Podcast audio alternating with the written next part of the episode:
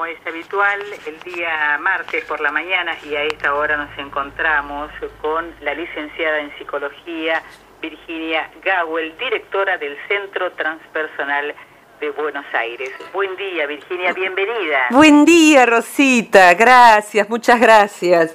Eh, extrañaba ya estar aquí otra vez. Me imagino, nosotros a ti. Sabés que les cuento a todos nuestros escuchantes, el otro día vino Sofi eh, que tiene unos pocos meses, todavía no camina, pero que escucha nuestra columna desde la panza de su mamá. Eh, desde que, fue concebida que escucha la columna eh, y, durante estos meses en, la tierra que compartimos.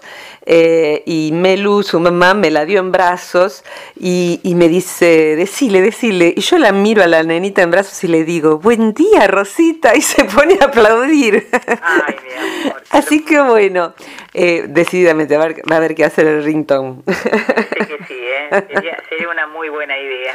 Eh, bueno, la verdad es que estoy mm, ahora ya más humana después de un cafecito. Em, y me di cuenta al preparar el tema de hoy que era necesario contarles el contexto. Primero, agradecerles a todos los, amigos de, esta columna que la escuchan por diversos medios que van mandando temas eh, para que vayamos tratando. De algún modo es como un sorteo, después un sorteo eh, casero que hago en casa, en, mi hogar, eh, antes de salir al aire. Manden, manden lo que necesiten. a veces el tema ya fue tratado hace poco, a veces no lo tengo tan fresco o a veces no es mi especialidad. Pero siempre sirve, siempre sirve plantearlo. En este caso, eh, sin embargo, les pido disculpas, el tema lo propongo yo misma, me lo propongo yo misma a mí misma y les cuento por qué. Eh, anteanoche llegué de, México, de una zona de la península de Yucatán, donde fui a trabajar, eh, y el viaje fue muy largo, muy largo, incluyendo que el avión despegó una hora y media más tarde, aerolíneas argentinas, los argentinos que me escuchan ya comprenderán pero tenía tan buena compañía porque me llevé dos libros, uno de ellos para leer de corrido, que me, encantó, y otro para, cada vez que me detenía, abría el otro al azar porque son cosas cortitas, y leía y volvía esa pequeña frase, me la quedaba masticando, digiriendo, sacándole jugo y volvía al, libro grande. Y mientras tanto pensaba en este espacio para anotarme temas para ir hablando, porque digo, esto, de esto tengo que hablar con Rosita en la radio, de esto tengo que hablar con, todos los que, los que hacemos esta columna, que son quienes, nos escuchan también. Y un tema en particular sobre eh, que le llamaría el dolor congelado el dolor congelado. Por distintas razones se me presentó como el, tema importante a tratar hoy. Em, y si bien la expresión la estoy armando ahora, quienes conocen esta expresión eh, en, así casi como la he dicho, son particularmente los que trabajan con el cuerpo, inclusive los kinesiólogos, los fisiatras, los osteópatas. Em, porque eh, existen, por ejemplo, el fenómeno del hombro congelado, que es una mm, situación tan dolorosa que la persona puede, por ejemplo, no poder cepillarse los dientes o peinarse. Se va congelando el hombro de manera tal que pierde cada vez más movimiento. Sin embargo, el dolor congelado puede estar en cualquier otra parte del cuerpo y hoy en día en que está habiendo una integración impactante entre psicología, emociones, espiritualidad, mente, cuerpo, eh, cada vez más son los que trabajan con el cuerpo y saben que las emociones están atrapadas en el cuerpo. Eh, los médicos están recetando meditación, yoga, caminatas, eh, más momentos de descanso, dormirse a cierta hora, meditación y vuelve, ¿no? La palabra meditación, la palabra de contemplación y hacer terapia, y hacer terapia. O sea que si uno va a un médico y te dice tenés que meditar, tenés que hacer terapia, em, es una buena señal, es una señal de que ese médico está a la vanguardia de las investigaciones que hoy dicen que las emociones quedan atrapadas en el cuerpo y que hay mm, cosas que le pasan al cuerpo que hasta que no desatrapemos las emociones, verbo que no existe creo, eh, sería, eh, no, no, no remiten, no ceden con un calmante, con un relajante, con nada. No todo lo que le pasa al cuerpo es emocional, pero sí buena parte. Entonces, sin embargo, no voy a hablar solo del cuerpo, sino del dolor congelado. ¿Y qué sería el dolor congelado como ese hombro, no? Así que bueno, básicamente ese es el punto. Eh, los seres humanos para poder desarrollarnos en este planeta, los, demás animales también, el animal humano y el animal de cualquier otra especie, todos tenemos mecanismos de defensa para poder simplemente sobrevivir. Inclusive si uno ve su propio gato, su propio perro, tiene mecanismos de defensa. Eh, uno muy, muy gracioso, porque está en todas las redes, creo que todos hemos visto, aunque sea en casa, eh, un mecanismo que usan nuestros perros. Los gatos no tienen este mecanismo. Ahora van a ver por qué. Eh, el mecanismo de negar la realidad. Los perros que saben que se han comido ellos el papel higiénico del baño, eh, o que han sido ellos los que se pusieron el cesto de sombrero o desgarraron el almohadón, cuando llega el humano a la casa, algunos de ellos de inmediato asumen, ¿no? Y ponen cara de culpable, las orejas para atrás, la cabeza agacha, igual que nosotros. Esos son los signos fisiológicos de la culpa.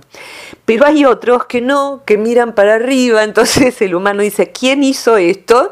Y todos miran fijo al humano que está hablando, mientras que hay uno que mira, le pica una pulga, pero es como diciendo algo, yo no fui, no, no sé, explotó justo una bomba que había dentro del almohadón y volaron las plumas. O sea que la negación eh, eh, está actuando allí de un modo muy evidente, eh, tanto que nos causa gracia, ¿no? Como cuando lo hace un niño. pero en los seres humanos es más complejo, más retorcido, y hay veces en que cuando hay un paquete de negaciones y mecanismos de defensa que son más que ese, el ser humano se vuelve a veces un nudo, un nudo caminando, tiene tantas emociones eh, no resueltas, no vistas, tanto dolor congelado, tantas culpas no resueltas, tantos perdones no dados, tanto, tanto abuso sufrido, que lo único que puede hacer es congelar eso. Y ahora voy a hablar de eso. Y la otra opción es eh, creer que lo ha superado, la pseudo superación que ese sería, por favor, anotemos allí para una próxima columna. Pseudo superación. La pseudo superación, la pseudo superación.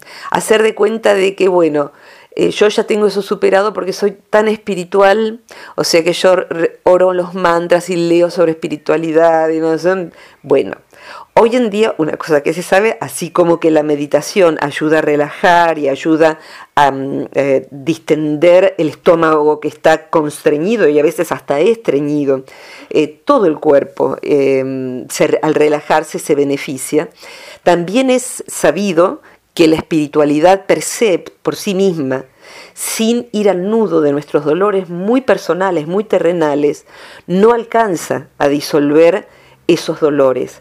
Entonces, la espiritualidad es necesaria, es completa la vida para quien siente ese impulso.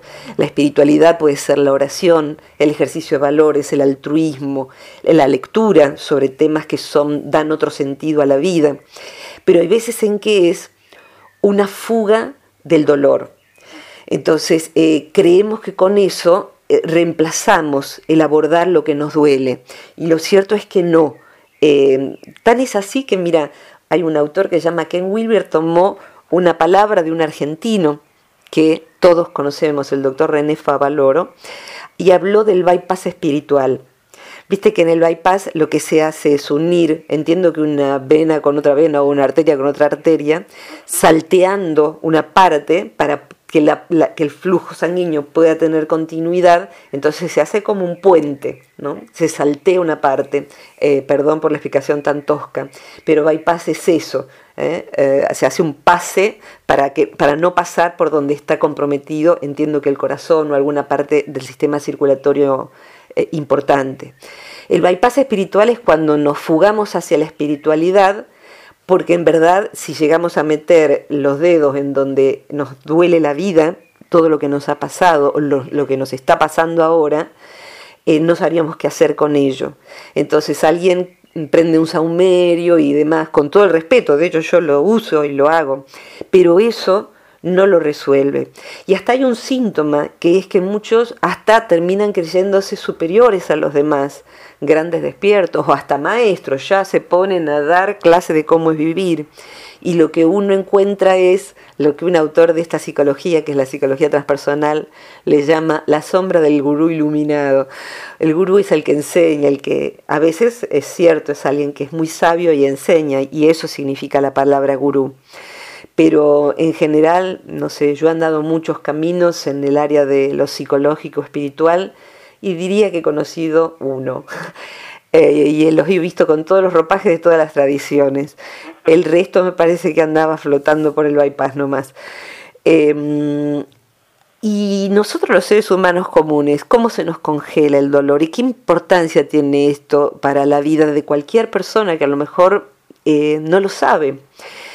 El dolor congelado eh, hace que se paralicen en algún punto nuestras emociones.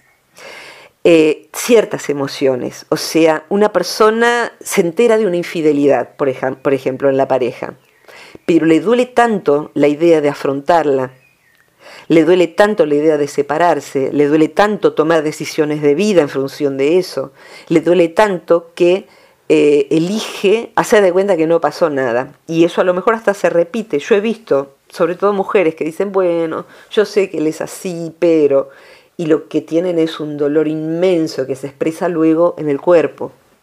Hay traumas de cualquier edad que también están alojados en algún lugar del corazón invisible. Entonces, cuando en terapia ingresamos a esa interioridad, de la persona, que a lo mejor tiene, yo vengo porque tengo accesos de pánico, tengo ataques de pánico, ponele. Eh, la persona viene porque tiene eso y no sabe que tiene eso, pero que si seguimos el hilito de Ariadna, como en un laberinto, viste como Hansel y Gretel que iban a seguir las piedritas, las miguitas en el cuento, para volver a casa, si vamos siguiendo dónde empieza donde tiene su origen eso, que, hoy se manifiesta como ataque de pánico, problemas en la memoria, accidentes a menudo, malas elecciones de pareja, rasgos de carácter que son, decimos, sintomáticos, destructivos para la propia persona, eh, cólera eh, y problemas físicos, como decía también. ¿no? Cuando empezamos a seguir, la persona va por eso a terapia, por ejemplo, y compra libros de autoayuda por eso. ¿Eh? cómo resolver tus temores, etcétera, etcétera. Y cuando va a terapia y empieza el terapeuta a ahondar y a ir viendo si el terapeuta es bueno con tanta delicadeza como uno le haría masaje a alguien que acaba de salir de un yeso. O sea que apenas tocando suavemente, apenitas, apenitas. Eh, por eso es tan difícil ser terapeuta. Cuando no se sabe, se mete mano como si alguien al sacarse un yeso uno pudiera meter, empezar a fregar el pie. ¿no? Eh, no, no es delicado. Y hay veces en que detrás de cualquier síntoma, lo que uno encuentra es sufrimiento congelado, a veces muy viejo. Y voy a decir algo y te voy a pedir ayuda, Rob. Sí, cómo no. Tuve una de las mejores cosas que me pasaron en esta semana, en este viaje a México, fue conocer a un muchacho de 28 años, Agustín, que vive en el medio de la nada, en un pueblo donde viven del cultivo. Él era la primera vez que estaba en un lugar con civilización, digamos, aunque habla español, habla maya, básicamente su lengua es la lengua maya, y tiene un conocimiento tremendamente profundo, extraído básicamente de la naturaleza. Y me contaba, nos contaba a varios que estábamos allí, una situación personal de él, muy dolorosa, eh, que la puedo decir porque eh, va a estar filmada y, eh, esparcida por el mundo, que fue la muerte de dos hijos. Y dijo algo mientras me lo contaba, dijo que, que el dolor es como una piedra a veces, y uno tiene que aprender a exprimir esa piedra. Hay que exprimirla, sacarle todo el jugo a esa piedra hasta que quede blanda, hasta que quede blanda. Mira qué concepto de lo que es el dolor congelado. Y él señalaba cómo, y algo que me llevó a, varias reflexiones, ¿no? Em, cómo al perder sus hijos, él no podía permitirse llorar frente a su mujer, porque ella estaba hecha todo un bollito, un, novillito de vulnerabilidad. Entonces, él se permitió la reflexión de cómo muchas veces los hombres no lloramos frente a nuestras mujeres porque no queremos preocuparlas, no queremos afligirlas con nuestro llanto, pero luego no sabemos dónde poner nuestro llanto, porque es muy raro que entre varones consuelen el llanto entre sí, como sí hacemos las mujeres. Y pensé, caramba, ¿cuánto de dolor congelado habrá en todo esto que pasa hoy tan a la vista de la violencia de género, de, todo, todo el despertar emocional que tiene que vivir el varón, el hombre, para volver a sentir y ponerse en los zapatos de otros y criar a sus hijos y alzarlos y jugar con ellos y llorar frente a su mujer, frente a sus amigos y frente a quien sea. Hay hombres que ya están pudiendo hacerlo, pero eh, es un aprendizaje cultural que tenemos que sembrar. Y ahí, clarito, Agustín, sin leer ningún libro, dijo este concepto del dolor congelado. Y ese dolor, él, porque está, es una persona sabia, lo sentía en todo el cuerpo, en su pecho, en su estómago, y él pudo llorar eh, junto a una planta, ¿no? Se abrazó a un árbol y pudo llorar, a un árbol querido, ¿eh? Y pudo llorar, eh, y regar con eso la tierra. Eh, todos nosotros tenemos dolores congelados. Eso es un mecanismo de defensa para poder seguir adelante. Pero, pero, y ahí ya te cedo la, palabra, por favor, eh, pero es como, creo que a todos nos ha pasado, de estar apurados y de pronto haciendo cualquier cosa, a mí me pasa todo el tiempo, y nos golpeamos o nos lastimamos, y a veces muy notablemente. Y alguien nos dice después, ¿qué, qué, te, de sangre el brazo? ¿Qué te pasó?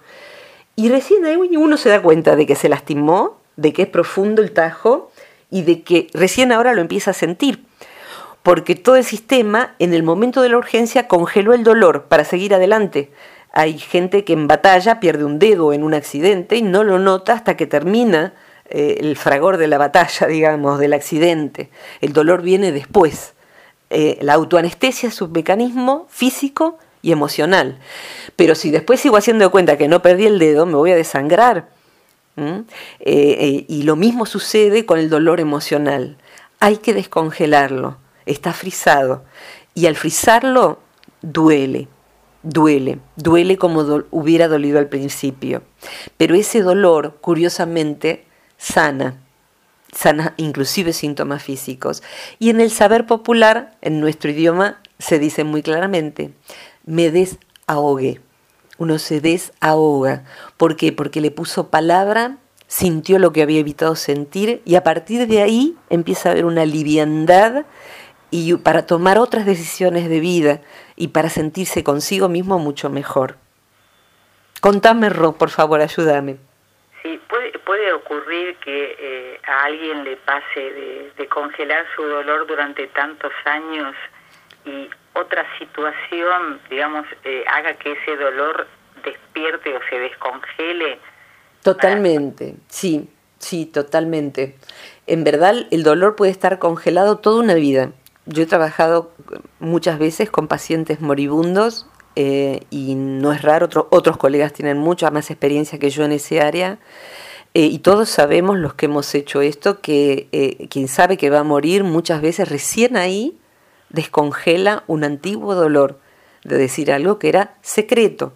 Pero como suelo decir, secreto es algo que se segrega, se huele, es como en un frasco que hay algo feo, podrido, en algún momento da olor eso, secreta eh, jugos, secreta olores. Entonces el secreto está, está en la familia, está en los hijos.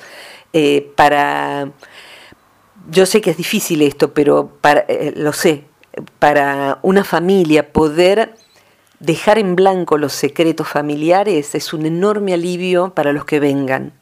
Decir que el abuelo abusó alguna vez de mí, no, no fue mi caso, gracias a Dios.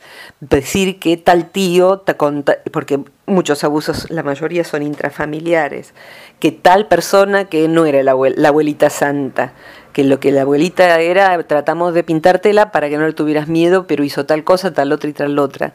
¿Por qué? Porque esos son dolores colectivos que colectivamente se congelan y se hace un bypass y hacemos de cuenta que no sucede. Pero curiosamente se expresa como síntoma en las generaciones que vienen luego y que no saben ese secreto, no saben ese dolor. Entonces, cuando lo saben, empiezan a poder vivir. Es como cuando alguien de adulto se entera que es adoptado. Ahí le cierran todas las coordenadas. Entonces, empieza a pasarle otra cosa. Primero habrá confusión, a veces enojo, pero lo que termina viendo es liberación. Descongelar el dolor es liberación.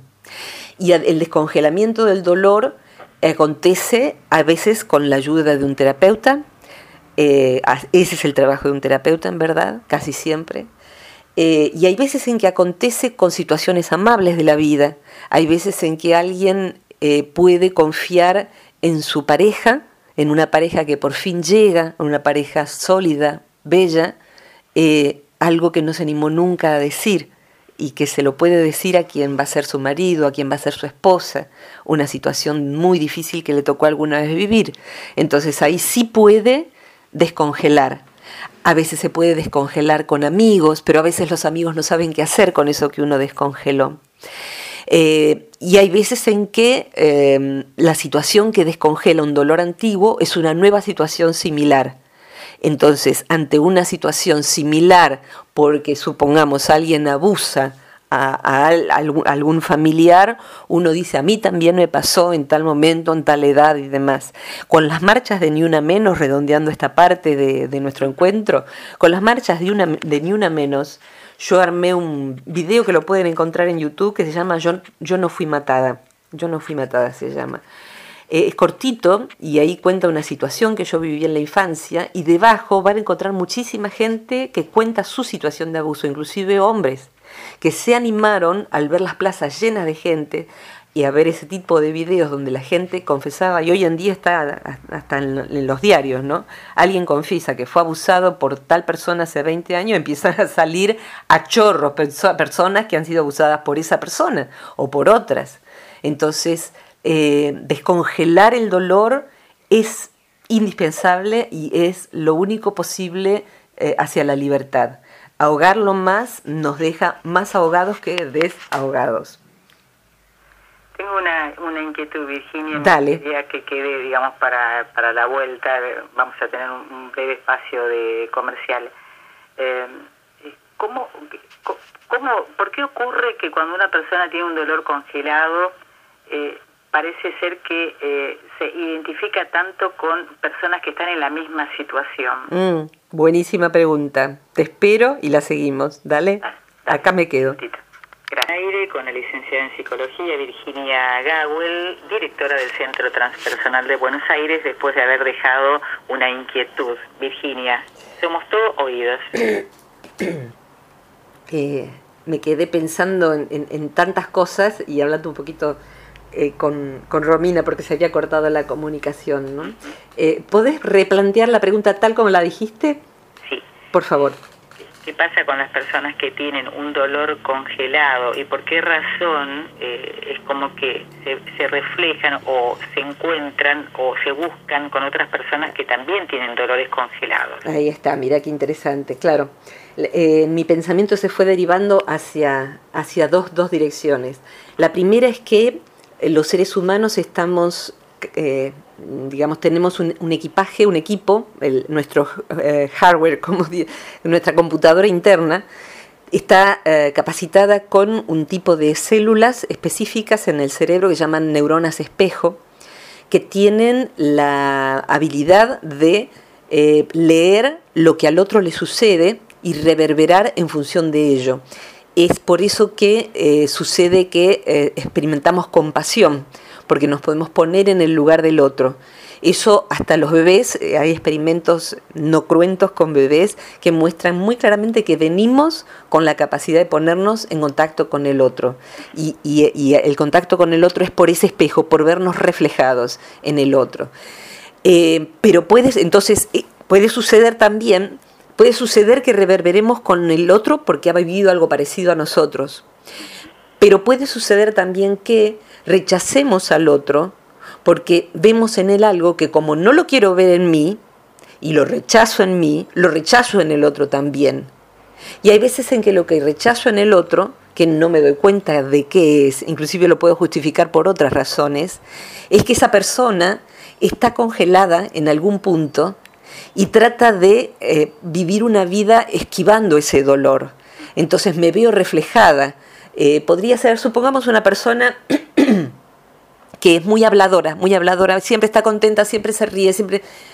No es raro que esas personas tengan un dolor congelado muy importante, muy importante el cual evitan y la manera de evitar es que cada vez que pasan cerca de la zona de dolor salen corriendo y empiezan a hablar y a consumir y a correr y a viajar o lo que sea. Y es posible que, quien eh, eh, tiene su propio dolor congelado se sienta reflejado en esa persona o la rechace profundamente porque su manera de lidiar con su dolor congelado es la opuesta. Entonces es callada, introvertida, se mueve poco, participa poco, tiene pocos amigos, no socializa, no está entre los demás, no disfruta, no se ríe. Entonces le parece estúpida a la gente, superficial, el que obra de esa otra manera. ¿Por qué? Porque ese otro está actuando eh, de otro modo ante su propio dolor congelado.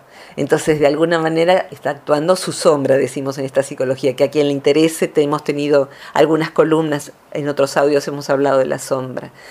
Eh, y que no querría dejar de decir que hay personas que, claro, uno dice el dolor congelado, la situación de abuso, la situación de mm, tal cosa, eh, X, lo que fuere, una pérdida. El punto es que la vida es bastante más compleja, no es un dolor congelado, hay quien tiene un freezer adentro. Eh, podemos tener muchos dolores, o sea, emociones no elaboradas serían, emociones dolorosas no elaboradas. Y hay personas que son un freezer caminando no porque sean frías, a veces sí, sino porque son un paquete de dolor que los que trabajamos con gente se nota en todo, en el rostro, hasta en el color del cabello.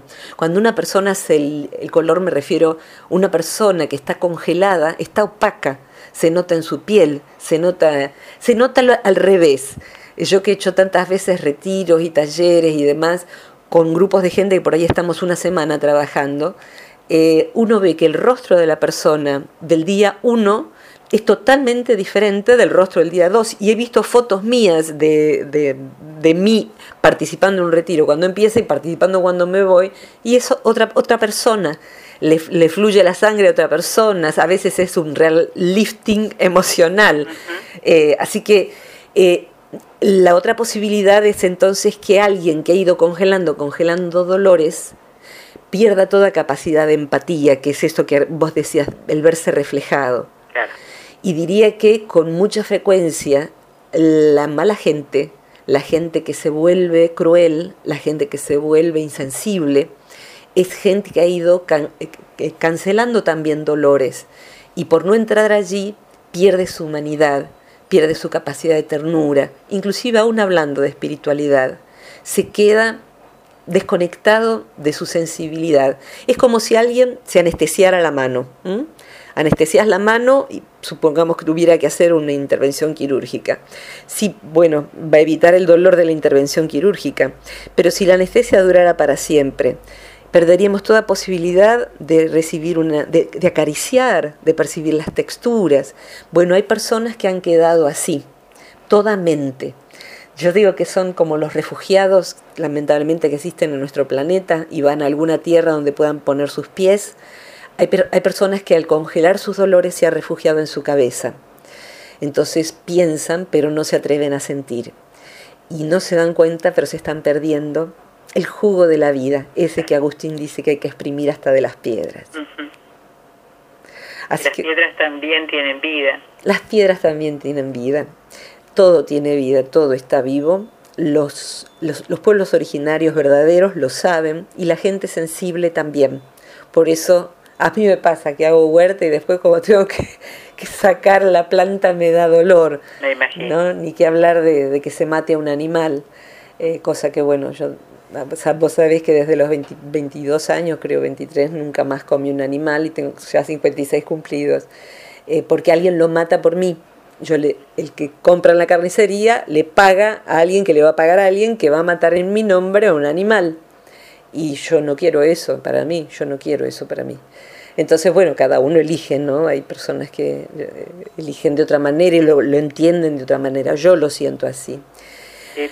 ¿te, puedo interrumpir un Por favor, sí, estamos redondeando, claro que, sí. Algo que me da eh, muchas vueltas en, mi cabeza. ¿Se puede eh, arrancar de, la vida de una persona, por ejemplo, a un hijo?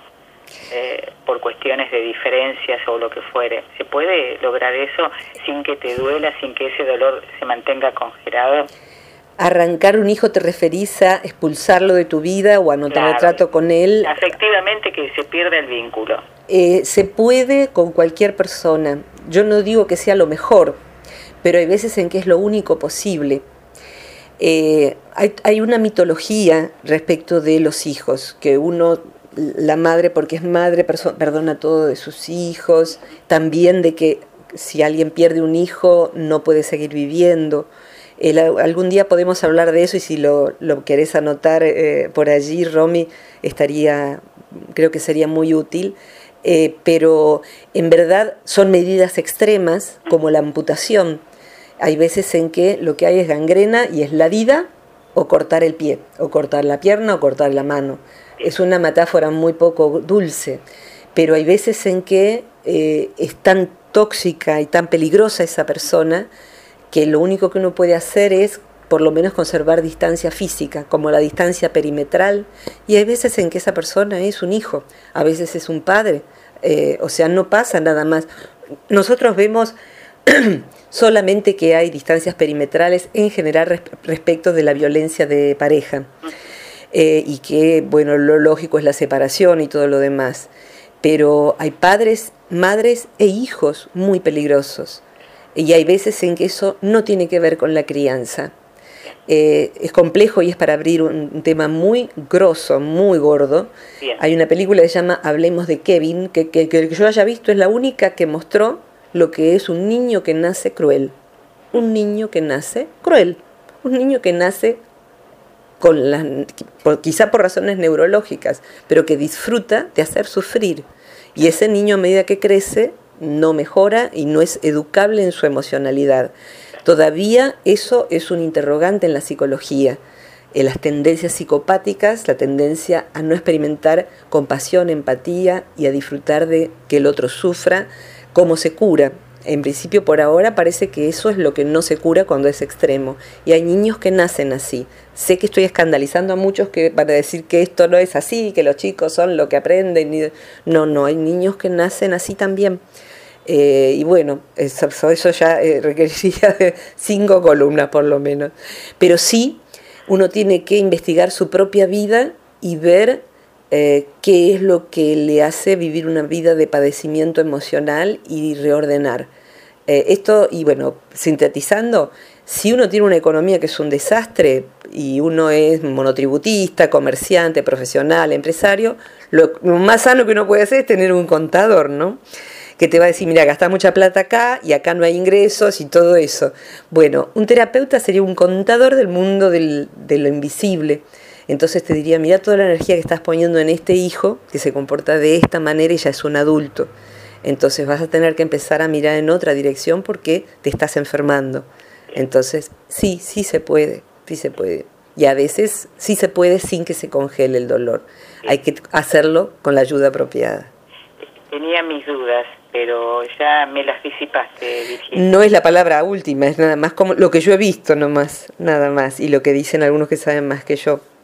Así que bueno, pero sería como para otra columna. Uh, padres e hijos. Mitos de padres e hijos. Me gustaría llamar así la columna, mitos de padres e hijos. Mitos de padres e hijos. Sí, sí. Eh, así que bueno, Rosita, gracias siempre. Te quiero y me encanta estar aquí conversando con, todos los que nos escuchan. Gracias eh, eh, a Romina también. Eh, podés pasar, Romy, el teléfono para los que quieran mandar desde cualquier lugar del mundo un mensajito con alguna pregunta que quieran plantear para abordar una columna. De hecho, hay varias, este, varias preguntas hechas ya formuladas y las vamos a tener en cuenta en su momento, en el momento adecuado. Aquí está Romina dispuesta a pasar el teléfono para que puedan comunicarse.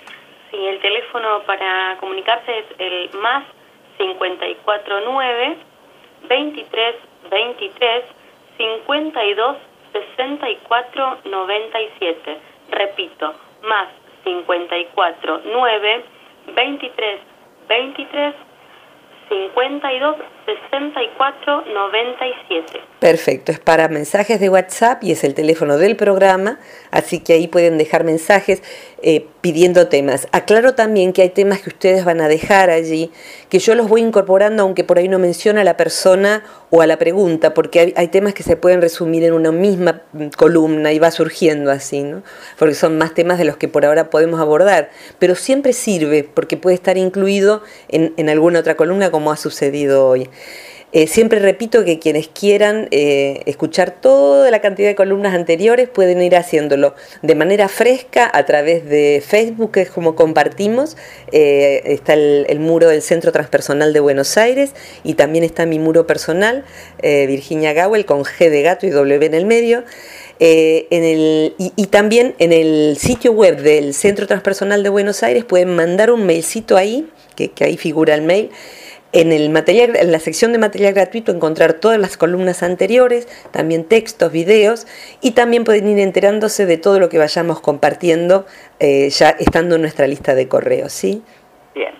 Virginia, como siempre, un placer y esperamos que el, mundo eh, reaccione eh, que de hecho lo, lo está está sucediendo de los diferentes mensajes. Está sucediendo, gracias, muchas gracias a todos, gracias Romina, gracias Rosita, gracias a todos, un abrazo muy grande. Que tengas un buen día, una buena semana. Igualmente, hasta pronto, beso. Hasta pronto, chao, chao.